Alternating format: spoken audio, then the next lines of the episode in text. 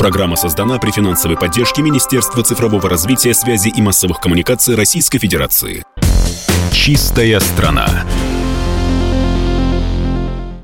Здравствуйте, друзья! Вы слушаете радио «Комсомольская правда». У микрофона ведущий Юрий Кораблев, и это программа «Чистая страна». Здесь мы говорим об экологии, встречаемся с авторитетными экспертами на эту тему. И авторитетный эксперт сидит в настоящий момент э, напротив меня. Программный директор Международного дискуссионного клуба и форума «Экумены» Сергей Рыбаков. Сергей, здравствуйте. Большая честь, как всегда, быть в «Комсомольской правде» с вами. Э, скажите, пожалуйста, у нас не так много времени, поэтому мы так широкими мазками пройдемся по основным вопросам. Какие главные экологические проблемы сегодня стоят перед человечеством? Смотрите, наверное, начнем с прошлого года, да, то есть начнем немножко с истории, перейдем к текущему и скажем по поводу будущего. Если мы говорим по поводу прошлого года, то основная проблема, которую поднимало международное сообщество, это, конечно, была проблема биоразнообразия.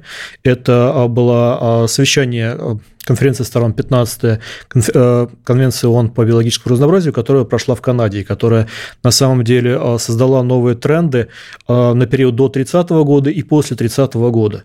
То есть там пять целей, которые были указаны на период для всего мира после 2030 года. Это раз.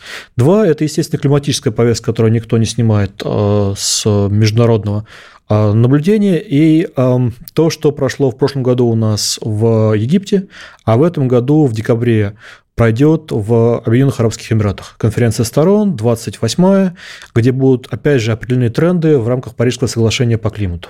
Также нужно обратить внимание, особое внимание с нашей точки зрения на так называемый доклад о э, глобальной экологической повестки. Шестой, который вышел, выпустила Организация Объединенных Наций в 2019 году. В прошлом году он был переведен на русский язык, то есть мы теперь можем его прочитать и посмотреть, какие глобальные тренды были. Но основное не в этом. Основное в том, что уже началась подготовка к следующему докладу, который будет выпущен в 2017 году, и будет э, ГЭП-7, то есть нам сейчас уже нужно смотреть, каким образом Российская Федерация сможет принять участие и в этой повестке. А одновременно, если мы говорим немножко про будущее, а это э, подготовка к созданию новой конвенции Организации Объединенных Наций по пластику а, которая должна быть по плану подготовлена к концу 2024 года. Ну, посмотрим, насколько это получится. Вот он, вездесущий пластик. Не говорите. То есть эта проблема актуальна не только для России, но и для всего мира.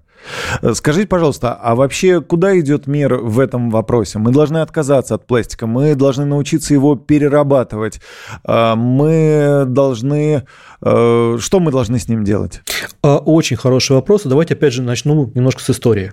А, на самом деле мало кто знает, но конвенция, вообще подготовка к конвенции по борьбе с пластиком началась летом 2016 года. Началась она с уборки пляжа в Мумбаи, пляж Версова.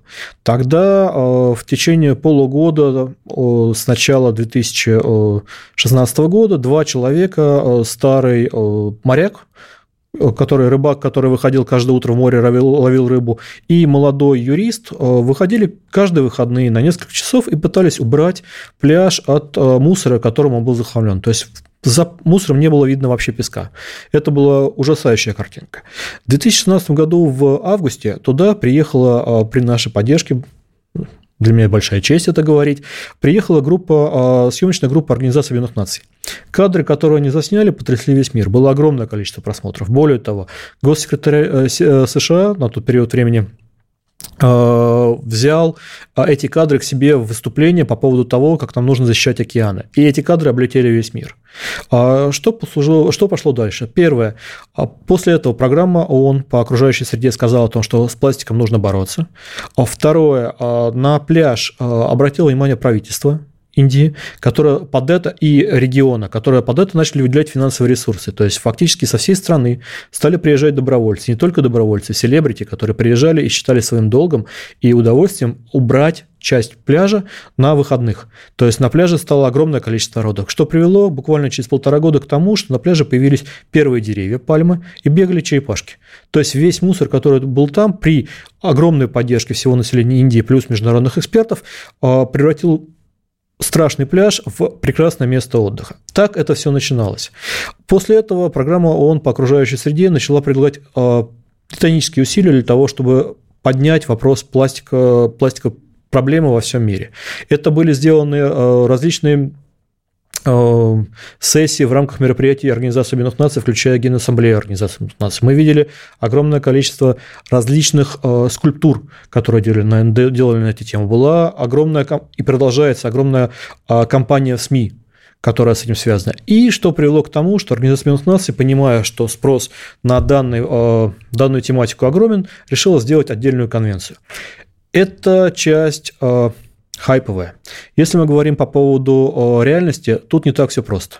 То есть с пластиком нужно заниматься, нужно разбираться, нужно понять, какое влияние оказывает микропластик на организм человека, нужно понять, каким образом делать разлагаемый пластик или каким образом бороться с тем пластиком, который не разлагается.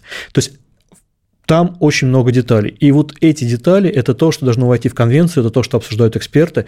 И в ближайшие полтора года, насколько я понимаю, будет то ли три, то ли четыре встречи экспертов высоких экспертов международного уровня, которые должны определить основные тенденции, а, куда эта конвенция должна двигаться. Плохо ли пластик, или без пластика все равно человечество жить не может, и каким образом нам регулировать все отношения, связанные с этим продуктом. Сергей, скажите, пожалуйста, но мы же в нашей стране можем э, какие-то шаги сделать для того, чтобы пластика стало меньше? Ну, то есть в больших торговых сетях мы же можем запретить э, продавать пакеты. Это ведь уже будет большим шагом, потому что э, я смотрю, ну вот э, на свою жизнь, да, что я делаю? Я в магазине покупаю пакет, в этот пакет складываю мусор, этот мусор выбрасываю. У меня в доме есть, к сожалению, мусоропровод, и, соответственно, вот о раздельном э, сборе мусора не идет речи. Но это просто неудобно, потому что это тоже отдельная тема. Вот какие-то шаги уже здесь и сейчас мы же можем совершить? Несколько вещей. Первое, а, пластик, который мы получаем и который вымывается, например, на берега нашей страны, он не наш. Он э, приходит нам из других стран. Он приходит нам из Индии, он приходит нам из Китая. Это первая история. Вторая. Э, когда мы э, начали заниматься вопросом пластика, меня очень сильно поразило то, что в горах, например, да, мы поговорим сейчас по поводу магазинов в горах, например, э, руководители курортов, они запрещают в горы носить стеклянную посуду. Они там конкретно целенаправленно продвигают пластиковую посуду, которая пластиковые бутылки, которые ты можешь брать с собой в горы. На мой вежливый вопрос, как же так? Вот есть же глобальный тренд в борьбе с пластиком. Они говорят, это да, но любое стекло, разбитое в горах, может привести к пожару. Поэтому для нас критично, чтобы пожара не было. Для нас это еще большая угроза, чем угроза пластика. Мы делаем а, точки сбора его да, для того, чтобы предотвратить большую, большую угрозу. Ну, то есть, когда мы говорим о пластике, да, если мы говорим о пластиковых пакетах, конечно, это можно заменить. Конечно, это можно заменить э, теми же самыми авоськами, о которых мы очень много любим говорить. А мы можем говорить по поводу того, что должны быть отдельные места сбора пластика. Но еще раз, нужно детально смотреть, где и что мы обсуждаем. Насколько пластик плохо, Неоднозначно, потому что где-то без пластика мы, к сожалению, обойтись не можем. Или к радости, потому что это тот продукт, который человечество придумало для того, чтобы э, ему было комфортно.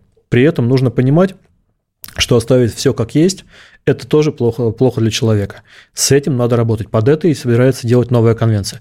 Да, пластиковые пакеты аккуратно. Да, возможно, пластиковые бутылки на Байкале нужно э, минимизировать, но нет, без пластиковых бутылок в горах не обойтись, потому что иначе мы останемся просто, ну, туристы останутся без, э, без воды, и тогда у нас не будет туризма. Я почему этот пример с торговыми сетями привел? У нас не так их много.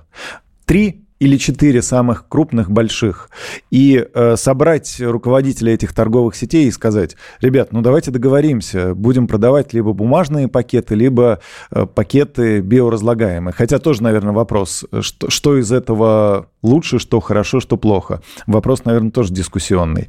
А, что касается пластиковых стаканчиков, ну, наверное, уважаемая кофейня тоже должна э, выдавать какой-то бумажный стакан биоразлагаемый. Это сейчас модно возводить в тренд. То есть это то, что мы сегодня можем уже в принципе сделать и э, сделать хорошо. Потому что, ну вот опять-таки такой пример. Проходишь мимо мульды, что ты там видишь, как правило?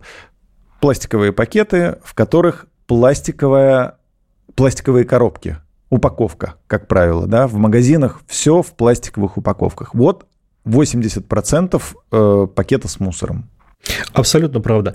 А на самом деле, э, в свое время, когда мы делали крупнейший морской заповедник до сих пор в истории и в мире, в море Росса в Антарктике, а мы общались очень плотно с южноафриканцами.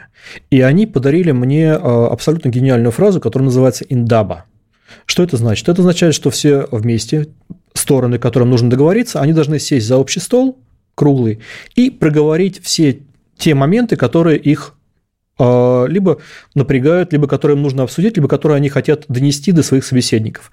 Вот ситуация с пластиком, ситуация с пластиком, нам нужна индаба, нам нужно всех посадить за один стол, чтобы все смогли высказать, чтобы все услышали друг, аргументы друг друга, потому что проблема есть, проблема существует. Проблема, Причем она трансграничная. Она трансграничная однозначно, это проблема для всего мира, это угу. не только проблема нашей страны, но и решения, кстати, будут тоже на самом деле трансграничные. То есть те решения, которые приняты уже в мире, они совершенно спокойно могут работать в Российской Федерации и наоборот.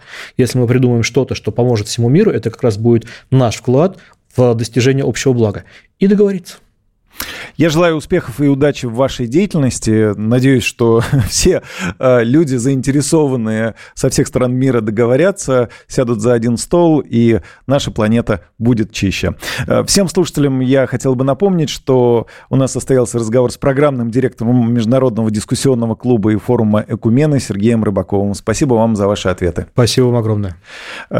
Это была программа «Чистая страна». У микрофона был Юрий Кораблев. До встречи в эфире. Не переключайтесь. С радио «Комсомольская правда». «Чистая страна».